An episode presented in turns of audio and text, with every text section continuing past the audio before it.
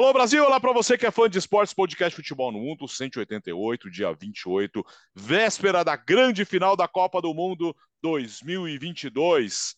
Vamos falar muito hoje da grande final e, é claro, do terceiro lugar conquistado uh, pela Croácia, vitória para cima do Marrocos por 2 a 1 Gustavo Hoffmann, o Biratã Leal, em clima de final de Copa do Mundo por aí, Gustavo?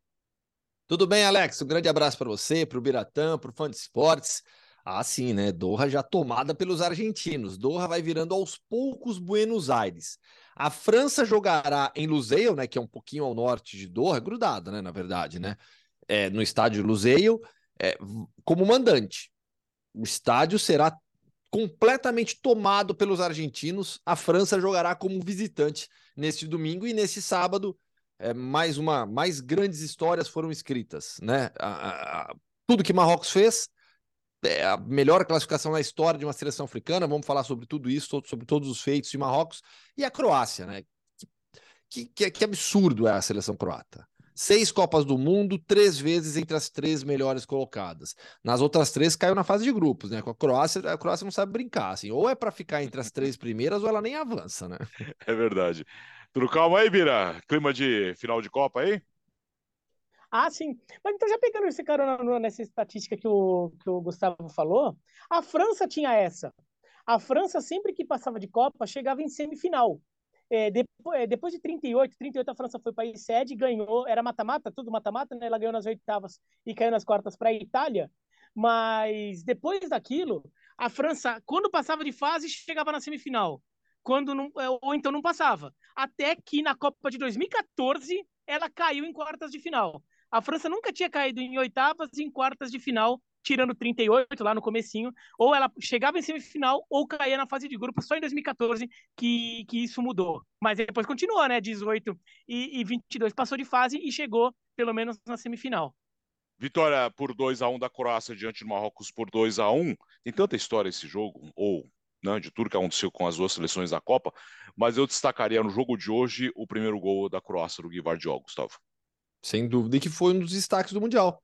Né? Tá aí mais uma história a ser escrita, né? Um Joshko Gvardiol, 20 anos só, já era um atleta super valorizado no mercado, é, e depois dessa Copa ele fica mais ainda. Muita gente vai se lembrar dele pelo drible do Messi, mas faz parte também. Mas a Copa dele foi extremamente regular. Ele, ele, ele a gente vai discutir seleção da Copa na segunda-feira, mas ele é candidatíssimo a entrar na seleção da Copa do Mundo, acho que de, da maioria, pelo nível de jogo que apresentou. E ele faz parte dessa renovação da seleção croata.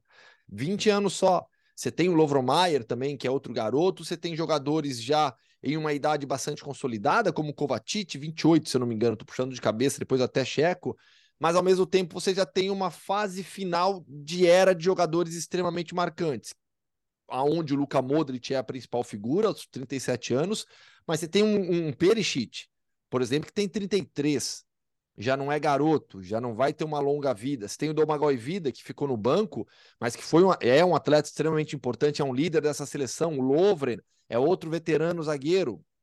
Então, se a gente está vivendo. A seleção da Croácia ela foi bastante renovada, de 18 para 22. Tanto é que o Dalit falou: esse aqui é um outro time e eu considero o de 18 melhor. O próprio Zlatko Dalit falou isso durante a Copa do Mundo. E essa Croácia se superou e chegou de novo nas semifinais. Um aspecto que eu acho muito legal é, abordar sobre, sobre esse time croata. Quando eu falo que estamos vendo o final de uma, de uma geração, nessa né, geração de Modric, de Perisic, desses atletas na casa dos 30 e poucos anos, estamos vendo o final da gera, de uma geração de jogadores croatas que viveram, que sofreram diretamente as consequências da guerra. Porque esses atletas mais jovens, né, o Gvardi, o Maier e tantos outros, já não sofreram diretamente, sabem de tudo, seus familiares sofreram com a guerra, mas o Modric, ele teve que abandonar a sua casa onde ele morava, viveu como refugiado dentro do próprio país, o avô foi assassinado, o nome Luca é uma homenagem ao avô, é, o Budmir é um atacante, o atacante, é um atacante reserva, também viveu como refugiado. O Budimir deu uma entrevista para a La Liga há pouco tempo. Não foi para a La Liga, agora não lembro onde foi. Mas falando que ter vivido uma guerra nos fortalece em campo. Então, essa geração de jogadores vai chegando é, a, a, ao final. Né, e vai passando o bastão para uma nova geração, mas uma nova geração que entende, sabe o que é representar a Croácia e o peso disso para sua nação. Uma nação com um pouco mais de 30 anos de existência e que em seis Copas do Mundo chegou três vezes nas semifinais. Então, é uma passagem de bastão sem perder essa representatividade, sem perder esse peso e todo o simbolismo que é para um croata jogar uma Copa do Mundo pelo seu país. Diga, Bela.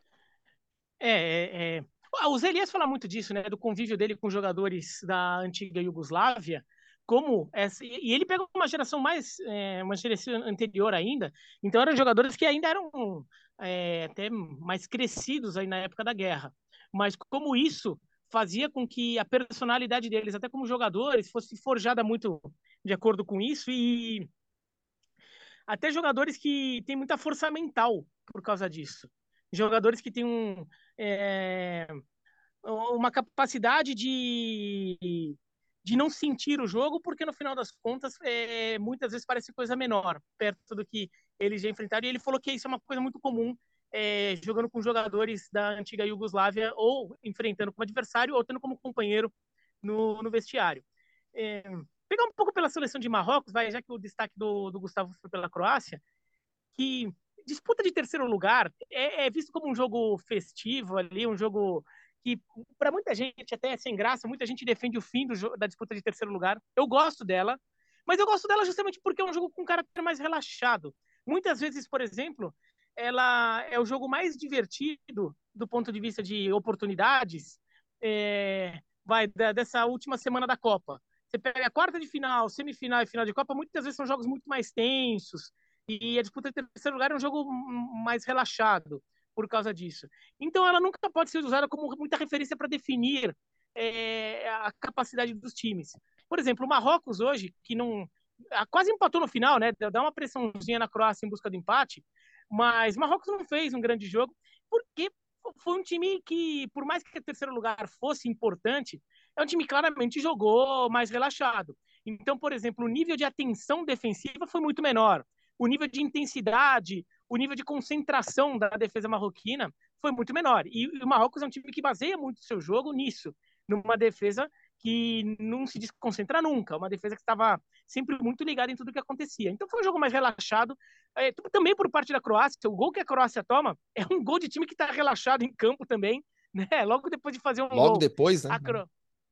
É, então a Croácia, os caras já, ah, não, já fizemos um gol ali. Tá totalmente relaxado, menos de 10 minutos de jogo já estavam um a um.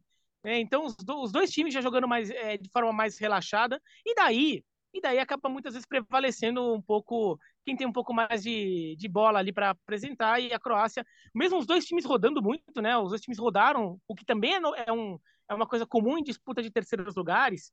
Mas os, os dois times rodaram a, a, um pouco mais o seu elenco a Croácia com uma formação bem ofensiva, né? O Perisic jogando de lateral, Sim. né? Daí 4 foi um 4-2-3-1 quase da Croácia, né? Então um monte de atacante, né? O Orsic, Livaia, é, o Petkovic, o Petkovic também entra, é, o Modric ficou até mais atrás mesmo, né? O Brozovic não entra no jogo, é, não começa no jogo. Então, a, um jogo bem mais relaxado e que acabou sendo um jogo divertido, vai. É, foi um joguinho divertido ali, Marrocos pressionando no final, o juiz deixando de dar um pênalti para a Croácia, aquelas coisas ali de que, que, que acabam marcando uma Copa do Mundo. E três gols. Se tiver cinco gols na final, essa Copa do Mundo vai empatar com a Copa de 2014 e com a Copa de 98, com as Copas com mais gols na história em números absolutos. Em média de gols, é a de 54, nunca será batida, 5,36 de média, nunca vai, vão bater essa média. Mas em número absoluto de gols, essa é a última chance de bater 2014 e 98, porque em 2026 essa, a gente sabe que esse número será batido, né? Copa com 48 seleções, tá fácil, um zilhão de jogos, vai, vai bater, vai passar. Agora, foi um entretenimento legal para a disputa de terceiro lugar hoje, né? Eu achei legal. Mas é isso mesmo. Acho que o Biratã pontou bem. Os jogos de terceiro lugar, eles são divertidos.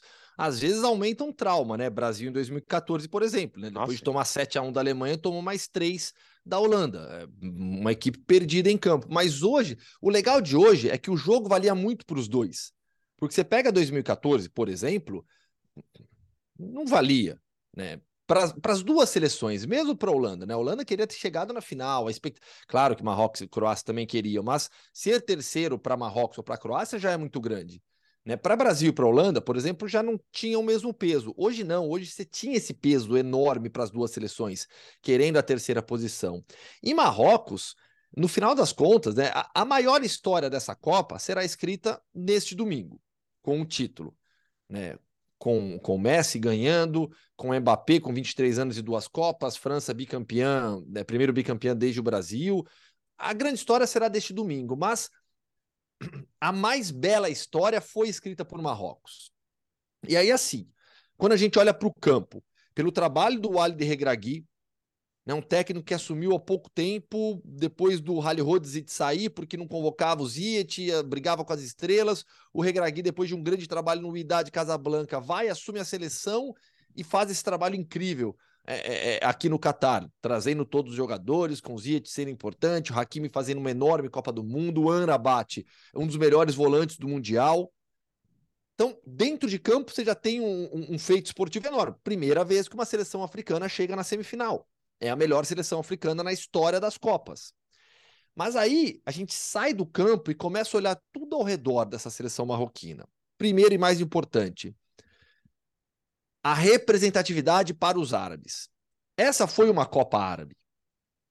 É, eu lembro muito de um, de uma, de um, um dia que eu e o João Castelo Branco estávamos na rua e a gente entrevistou um casal de marroquinos é, que nasceu na França, em Paris, mas estavam aqui torcendo por Marrocos porque eles se sentem marroquinos, são filhos de marroquinos. E eles disseram assim para gente: nós estamos amando essa Copa, adorando e já estivemos em outras, mas essa daqui é especial para gente porque a gente se sente em casa.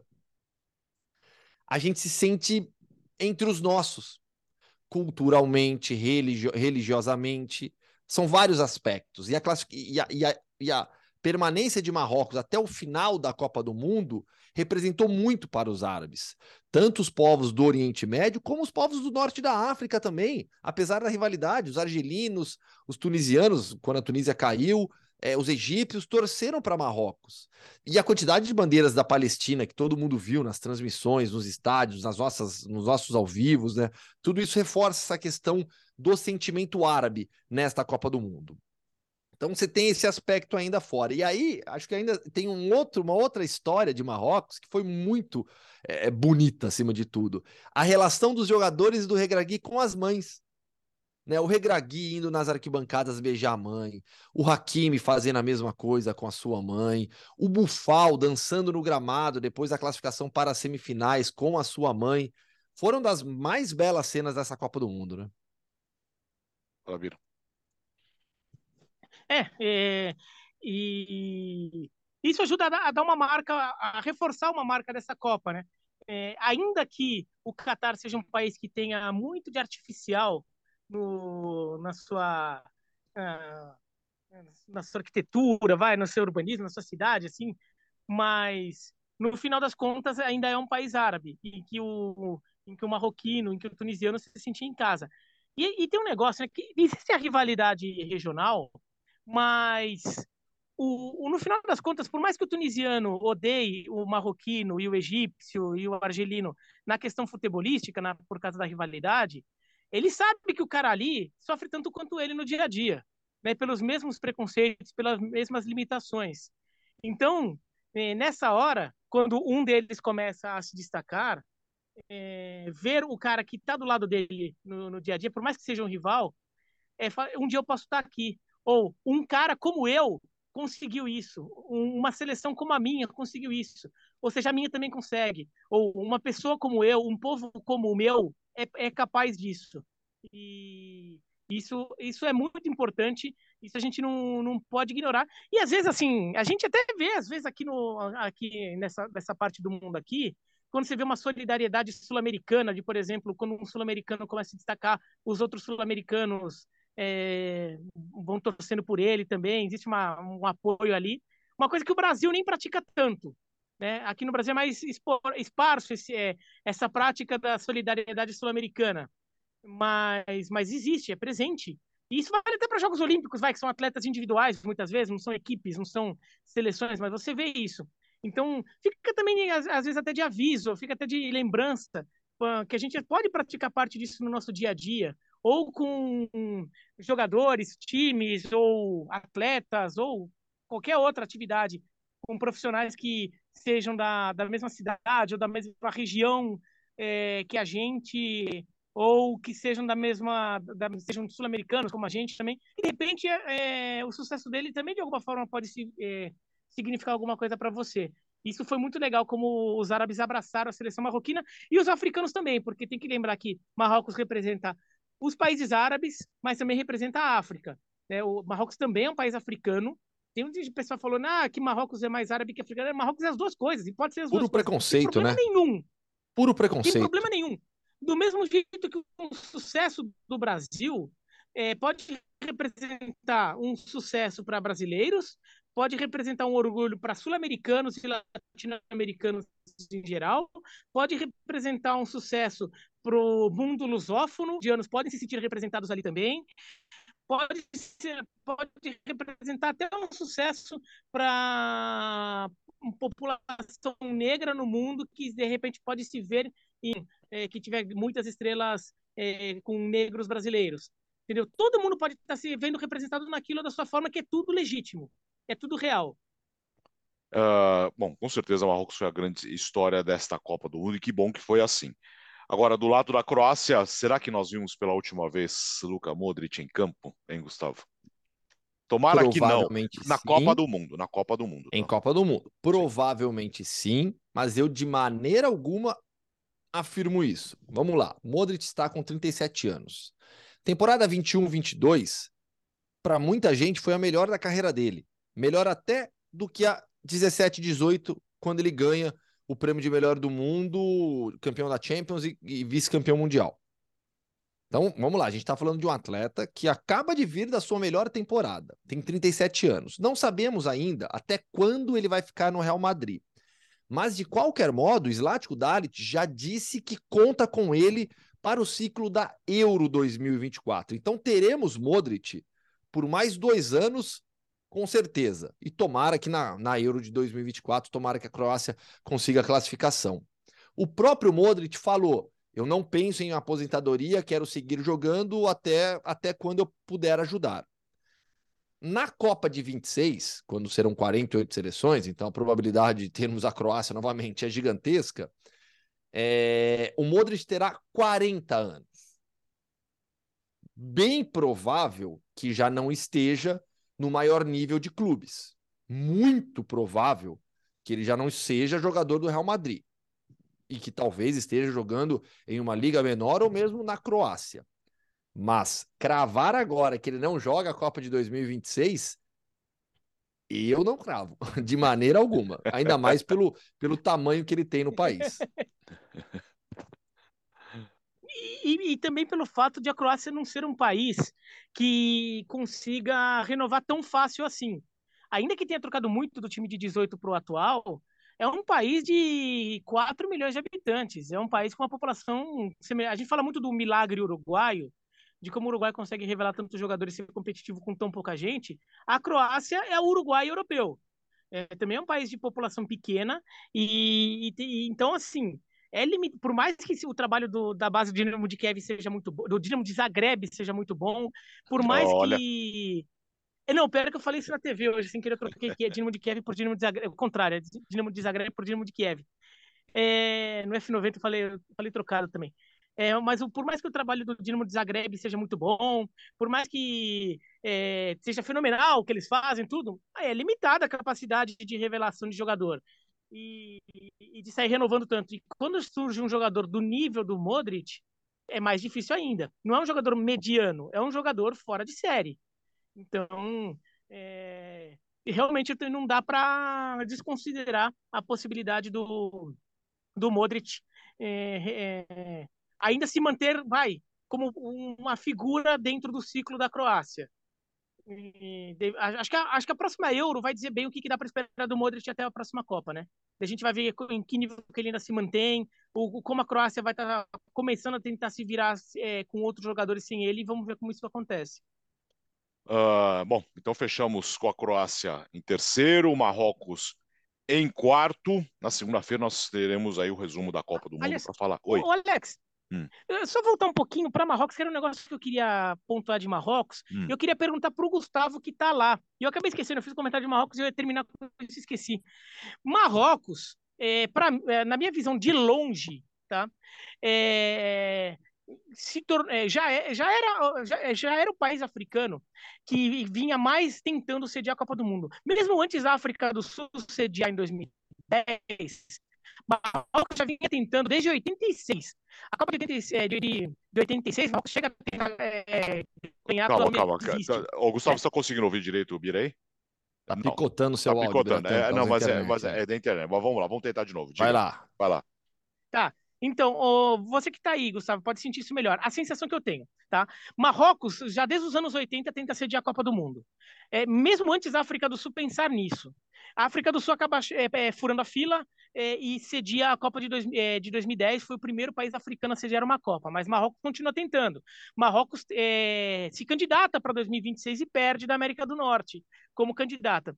Depois dessa Copa, depois dessa campanha da seleção marroquina e depois das manifestações que a torcida marroquina fez é, no Catar, em Marrocos e pela Europa, é, mostrando-se uma torcida muito fanática, uma torcida é, muito festiva. Que, você acha que isso pode, pensando ali para frente, é, até dar um pouquinho de força para Marrocos pensando em sediar a Copa do Mundo? Talvez 2030, talvez quando a, a FIFA decidir que vai voltar a ter uma Copa na África, Marrocos ficaria muito forte, já vai sediar agora o Mundial de Clubes, inclusive ano que vem. Com certeza fortalece, com certeza fortalece Biratão. O próprio Mundial de Clubes agora já é um bom exemplo, que será disputado em Marrocos de, de 1 a 11 de fevereiro, é, com certeza fortalece. Não é o primeiro Mundial que vai acontecer no Marrocos, né? Mas é, quando a gente olha para as nações africanas hoje, inclusive conversando com jornalistas africanos que estavam aqui na cobertura, é, a, a, a nação que tem usado melhor o dinheiro que recebe para investir em estrutura tem sido Marrocos. Né? E aí eu vi as imagens é, se vocês pesquisarem as imagens sobre o centro de treinamentos de Marrocos, toda a estrutura que Marrocos está construindo para a sua seleção, para a base, é, impressiona. Então, é, a impressão que eu tenho hoje é de um projeto mais consolidado em um país fanático por futebol. Fanático. O que a gente viu da torcida de Marrocos aqui acontece todo, todo final de semana nas arquibancadas do Raja Casablanca, do Vidade Casablanca, em Marrakech. É, é, são torcidas absolutamente fanáticas. Eu já te digo, Alex Biratã, que uma pauta que eu quero fazer em breve é ir para Casablanca ver o clássico. Trabalhar no clássico Idade Raja, porque Nossa. deve ser espetacular. Então, assim, para 2030, improvável, porque o cenário me parece bem consolidado de uma disputa entre Argentina, Paraguai e Uruguai contra Espanha, Portugal e agora com a Ucrânia também haverá certamente, eu falava sobre isso hoje com alguns companheiros da ESPN, né? a gente foi jogar bola hoje de novo, ganhamos de um combinado da FIFA e da Netflix. Que beleza. Ah. Fácil, passamos trator nos caras. Hoje, hoje eu meti um monte de gol, viu, Bratão? Hoje pode perguntar que tá. eu guardei alguns lá. Tá? E aí Deve eu conversava com o pessoal... ruim do outro lado, hein? Hum, todo respeito. Não, né? nada, nossa qualidade. Conversar, por exemplo, conversava com, com o Julian Lohan, né, que é nosso correspondente que trabalha em Londres, jornalista francês, sempre super bem informado sobre, sobre futebol francês, com Sebastian Salazar, que é jornalista da ESPN nos Estados Unidos. A gente conversava sobre isso, sobre essa questão que envolve a próxima a Copa de 2020, de 2020, desculpa, 2030, que vai passar muito pela política, pela definição do local, né? Porque a gente está vindo de Copas, né? 2010 na África, 14 na América do Sul, 18 foi na Rússia. Mas a Rússia, até pelo contexto atual de guerra, é, eu, eu não sei se a, UE, se, se, a, se a FIFA vai, se vai colocar na conta de uma Copa na Europa. A Rússia é um país é, é, que está em dois continentes. Né? A Copa do Mundo foi disputada quase toda ali na. Na verdade, toda, né? Samara. Samara, Samara não, Ekaterinburgo Samara... era a cidade. Ekaterinburgo é... era a cidade mais a, mais a leste, mas ainda assim é Isso, é Europa. É, então, foi praticamente, foi inteira disputada na Europa, né? Então, assim, mas tem toda essa questão por conta do, do, do conflito, da guerra. 2022 vem aqui para o Oriente Médio, e aí, em 2026, vai voltar para a América do Sul ou será uma Copa na Europa? Não, então, acho que tem não, uma questão 26 política América muito do grande. Norte. É, 26 é, América do né, Norte. 2026 É, 26, América isso. do Norte, aí 2030 30. vo- volta para América do Sul, três Copas seguidas longe da Europa, ou, Difícil. entende? Tem uma questão política muito grande, mas para 2034 acho que a gente pode imaginar uma Copa do Mundo na, na África de novo depois de 24 anos. né? Escuta, é, da- é do tempo de vocês a garrafinha de refrigerante?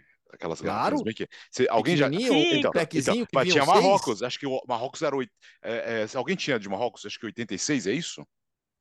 Acho que- 86 fez 80 Marrocos. então, porque acho que foram duas Copas seguidas Não, com as aí não, garrafinhas. não, eu lembro. Não, isso já não é da Não, minha eu época. acho que o, não- que eu, não- o que eu lembro é dos packzinhos de mini garrafinha de co- as coquinhas assim. né? Então, era- Marrocos então. jogou duas seguidas em 94 e 98. Não, não, não, É, então. Não, tô falando- 94 não, não, tinha falando- Marrocos. Não, não, tô falando, as garrafinhas foram feitas É dois, de duas 94. Copas. Du- não, ih, ô, Gustavo, você não tinha 80 nascido.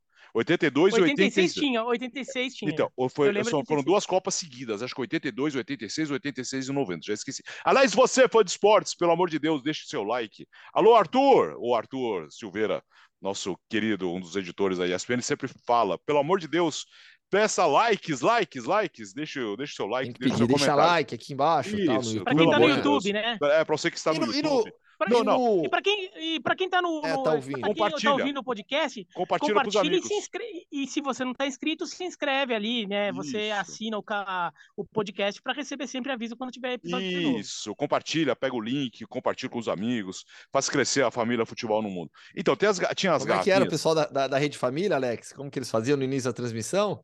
Ai, nossa. Puxa, esqueci a frase. Esqueci a frase. É. Calma. É, esqueci, esqueci. Eu vou, eu vou, eu vou eu vou até o lembrar. final do Então, mas as garrafinhas. É, é, tinha- era quantos países? Quantos países tinha? Não tinha de todos os países. Eu tinha, eu já não lembro mais.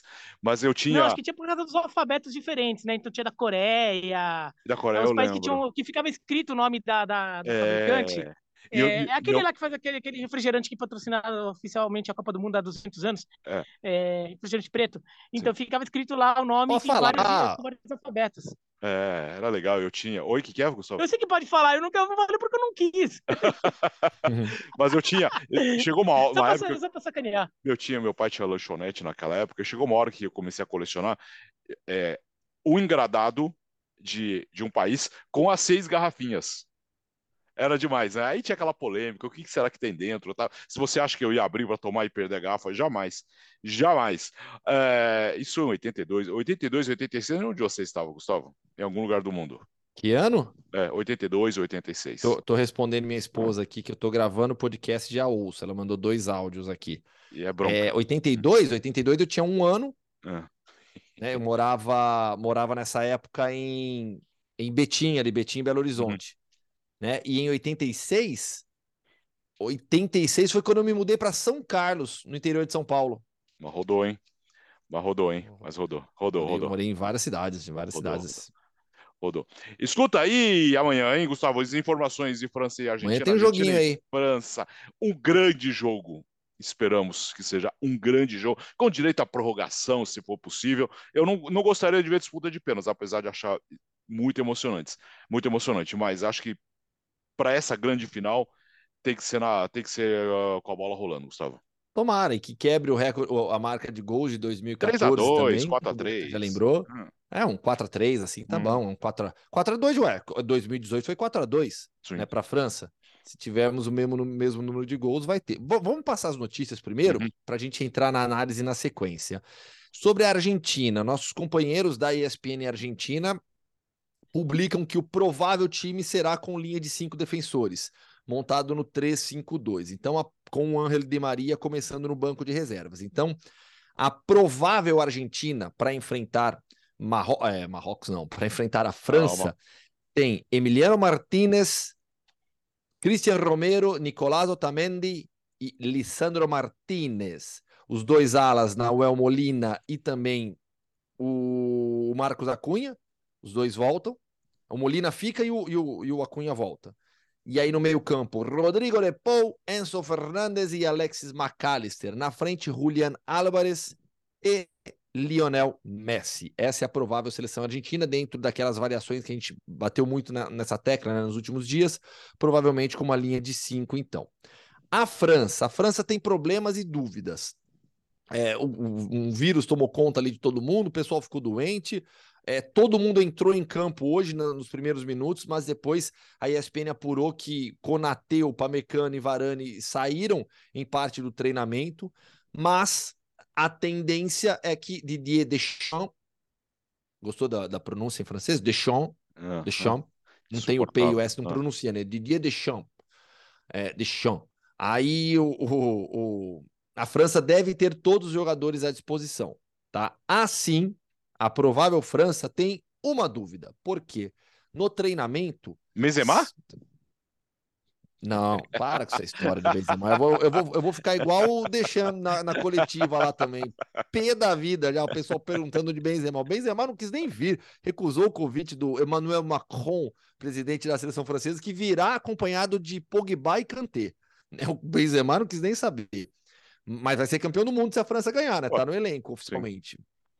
Então, assim, tem uma, tem uma dúvida, porque no treino fechado, é, informação da ESPN, apurada pela ESPN, nosso companheiro Juliano Ram, é, o, o Deschamps testou o Marcos Turran aberto pela esquerda e o Mbappé centralizado, que foi a troca que ele fez no segundo tempo do jogo contra, uhum. contra, a, contra a Croácia.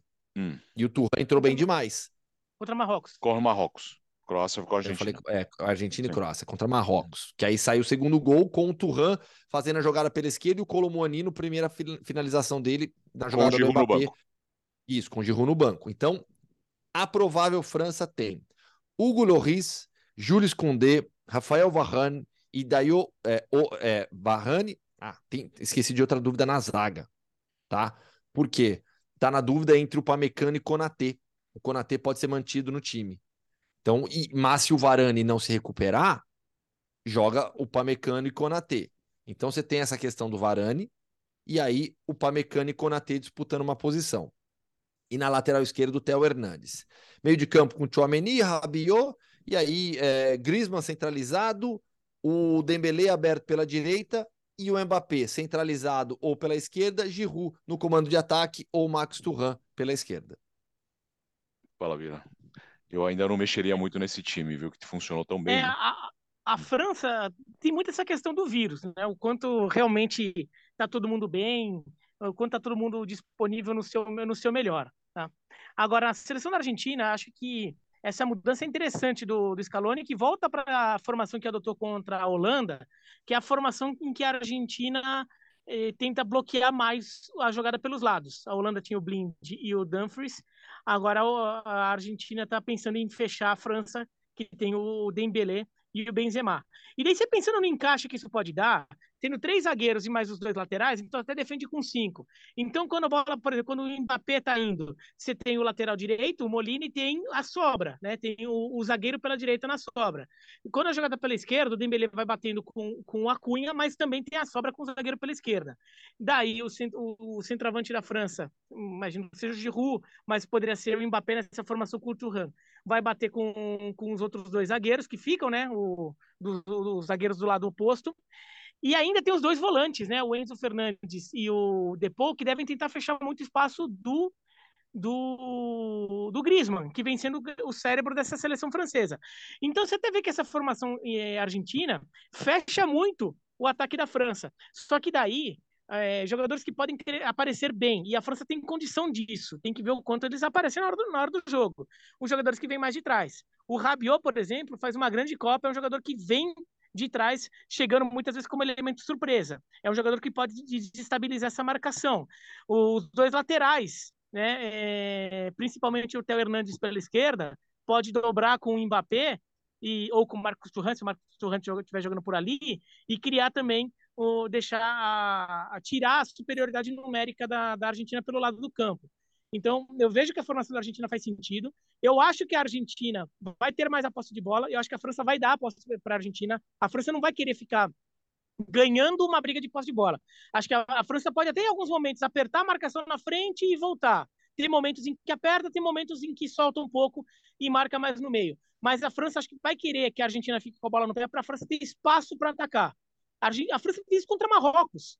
Contra Marrocos a França fez isso, mesmo quando estava 0 a 0 aqueles minutinhos iniciais. Então, eu imagino um jogo assim, vai ser um duelo interessante ali é, por esses dois lados.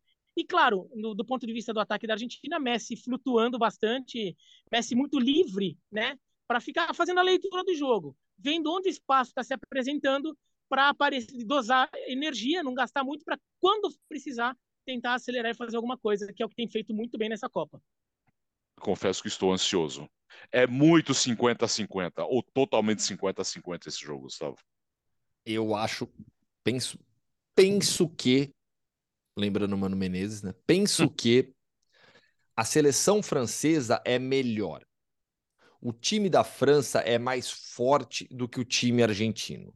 Jogador por jogador, conjunto, coletivo, é, capacidade de decisão dos atletas, eu vejo a França como um time melhor do que a Argentina. Porém, do outro lado, e eu venho falando muito sobre isso nos últimos programas, há uma sinergia tão grande entre torcida e time por conta de Lionel Messi e o que o Messi vem fazendo em campo, tudo isso para mim equilibra demais. Equilibra demais. É, e eu tendo a olhar a Argentina com um pouquinho mais de força por tudo isso que vem acontecendo. Sabe, 51, 49 que seja, para não ficar em cima do muro. É, é, um jogo equilibrado, é um jogo muito tático, é um jogo de, vari, de, de muita vari, é, é, de muitas é, é, possibilidades dentro de campo, nas variações táticas, essa questão da posse de bola que o Biratan já colocou. A França é uma equipe que, que sabe jogar o que o jogo pede com, com tranquilidade, sem se desesperar. Mas o que vem acontecendo na Argentina, há um país mobilizado para dar a Copa ao seu jogador. A Argentina está mobilizada para dar a Copa a Lionel Messi e isso tem um peso, tem um peso anímico gigantesco.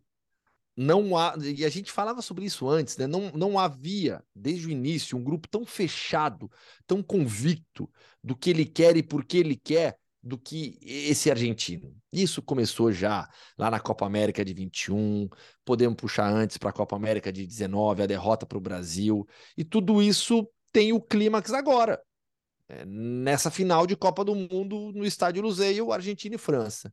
Então, para não ficar em cima do muro, é sim um jogo absolutamente equilibrado, mas eu vou dar um pequeno, não é nem favoritismo a palavra, né? eu é. vou dar uma pequena vantagem para a Argentina, por causa do Messi, por tudo que vem acontecendo no país e com seus torcedores, jogadores, comissão técnica. É, é, time por time eu concordo, a França é melhor e não é pouco melhor, não. Se você faz jogador por jogador, no papel. Se é no videogame, em que o jogador sua, os seus valores ali, se junta e joga, a França ganha. No videogame, a França ganha. É, mesmo com todos esses desfalques. E, e, a França é um time muito matreiro, é um time que aprendeu a ganhar jogo. É, é, mesmo um jogo que ela era dominada, como o jogo contra a Inglaterra, ela vai lá e, e não, vou ganhar esse jogo e ganha. Jogando pior, sendo dominado, vai lá e ganha o jogo, dá um jeito. É, e tem jogadores para isso. Tem muito jogador decisivo nessa França, muito jogador já rodado, né? Então é um time muito cínico, para usar um termo que os italianos muito, usam muito, né? Para time pragmático, né? Para time que às vezes finge que as coisas não estão, vai lá e resolve. Agora o fator encantamento tá todo com a Argentina, o fator astral. É, é, um momento assim que parece que os astros se alinharam, então tudo funciona. Então parece muito o, o, o roteiro da Argentina parece muito roteiro de filme. Né?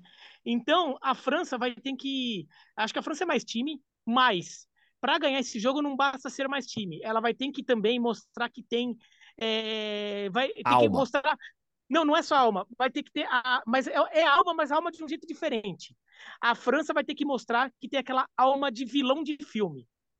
Sabe, aquele lá que assim, tá tudo alinhado pro outro, tá tudo bonitinho pro outro, tá tudo ali para chegar e ter um enredo perfeito, e tá todo mundo ali mobilizado por aquele, por aquele final que todo mundo quer. Todo mundo quer, entre aspas, né? É, tem muito torcedor brasileiro que não quer, torcedor uruguaio não quer, é, torcedor francês, óbvio que não quer. Mas aquele é maneira de dizer, né? A França vai ter que ter a, alma de, do, do, do, do, do, do vencedor é, cínico, que não tá nem aí para isso, do vencedor frio, sabe? Aquela, aquela, não, tudo bem, tá tudo bonitinho. Eu vou ganhar, tá? Eu vou ganhar, eu vou lá. A França vai ter que. Eu vou destruir esse... o melhor roteiro de filme na história. Implacavelmente. Um dos melhores é, da história é. das Copas. O roteiro tá pronto, é, mas eu vim aqui zoar o barraco. É isso. Implacavelmente. A França vai ter que ter a alma de Darth Vader, sabe? É, no Império Contra-Ataca. Sabe? É aquelas coisas. A França vai ter que ter um pouco essa alma do, do vilão porque está tudo muito é, levado. E o estádio vai estar tá com clima argentino, então também o estádio vai estar tá querendo empurrar isso. E a França vai ter que eu não me importo com nada disso, eu só quero ganhar. Eu quero o meu, que é importante para mim é ganhar. Tô pouco me lixando com a história do Messi, tô pouco me lixando se os argentinos estão chorando lá na, no obelisco de Buenos Aires, tô pouco me lixando é, com, com, a, com o legado na história do Messi, na história do futebol, se ele passou Maradona, se ele não passou, se passou Cristiano Ronaldo, se passou Pelé, sei lá quem. É, não tô, tô nem aí com isso. Eu vou ganhar o jogo, porque eu quero ganhar o jogo, tá? Eu quero ganhar o jogo. Eu não tô me importando com essa história, eu quero o que é bom para mim, para mim é ganhar o jogo. A França vai ter que mostrar essa alma, ter essa alma. E olha, tem, esse time da França tem potencial para isso. Oh. Tem potencial para isso. Amanhã, a ver, amanhã, meio-dia, tá? Meio-dia. E aí, mais tarde, no final da tarde, estaremos aqui para analisar a grande final da Copa do Mundo. Está chegando ao fim. E na segunda-feira, nós vamos fechar com a seleção da Copa do Mundo, com os melhores, com os piores, as decepções, as alegrias, tudo na edição especial desta segunda-feira do podcast Futebol no Mundo. Lembrando mais uma vez, deixe o seu like, compartilhe, curta também nos tocadores, mande o link para os amigos. Entre nas nossas redes sociais, a grande cobertura do Gustavo Hoffman no seu Twitter, no arroba Gustavo Hoffman, no, no arroba Leonardo, não é, é, não é Leonardo Bertozzi, do Léo, é, do Twitter. Calma, vamos ver. É, é Libertose, é Libertose, o Bira Leal, todos os nossos companheiros uh, nas redes sociais fazendo uma grande cobertura. Até amanhã, hein, Gustavo? Já amanhã. Fechou. Fa, fa, amanhã já com o campeão, hein? Já com o campeão, já, já podendo contar a grande história dessa Copa do Mundo. Ansiedade será Argentina ou francês? Nada de palpite, nada dessas coisas, para ninguém ficar xingando a gente depois. Tchau, Bira. Tchau, tchau, até, até a próxima. E só lembrando, né? Eu, só, eu não volto, eu não tô amanhã, né? Eu só vou estar na segunda, que daí a volta do podcast Futebol no Mundo nas edições regulares. Isso. É, isso. é não fica Vai falando essas um coisas que amanhã. Não fica falando essas coisas, não, que você pode ser convocado em cima da hora, tá? Então, é, acontece, essas coisas acontecem, né? Mas. Vai que, vai que. Tá bom? Tchau, vai até que. mais. Você não vai recusar igual o Benzema, não, né, o Biratã? não vai. É, aliás, assim, uma coisa que eu tô muito ansioso para a Copa acabar é porque daí que ela acaba, daí assim, de repente começam a, a, explicar melhor essa história do Benzema, machucado, sai, depois não volta, quer voltar. Para mim, olha, um lado não quis ficar e o outro não quis fazer questão que ele voltasse. Ele sabe? já jogou, né, então... né, pelo Real Madrid. É. Ele entrou em é, campo então, e jogou é, pelo Real Madrid é, amistoso com o Leganés. Essa história tá muito mais explicada, eu só quero ver depois essa fofoca. valeu, valeu, podcast Futebol no Mundo 188. Dia 28 da Copa do Mundo, amanhã estaremos de volta já com o novo campeão mundial.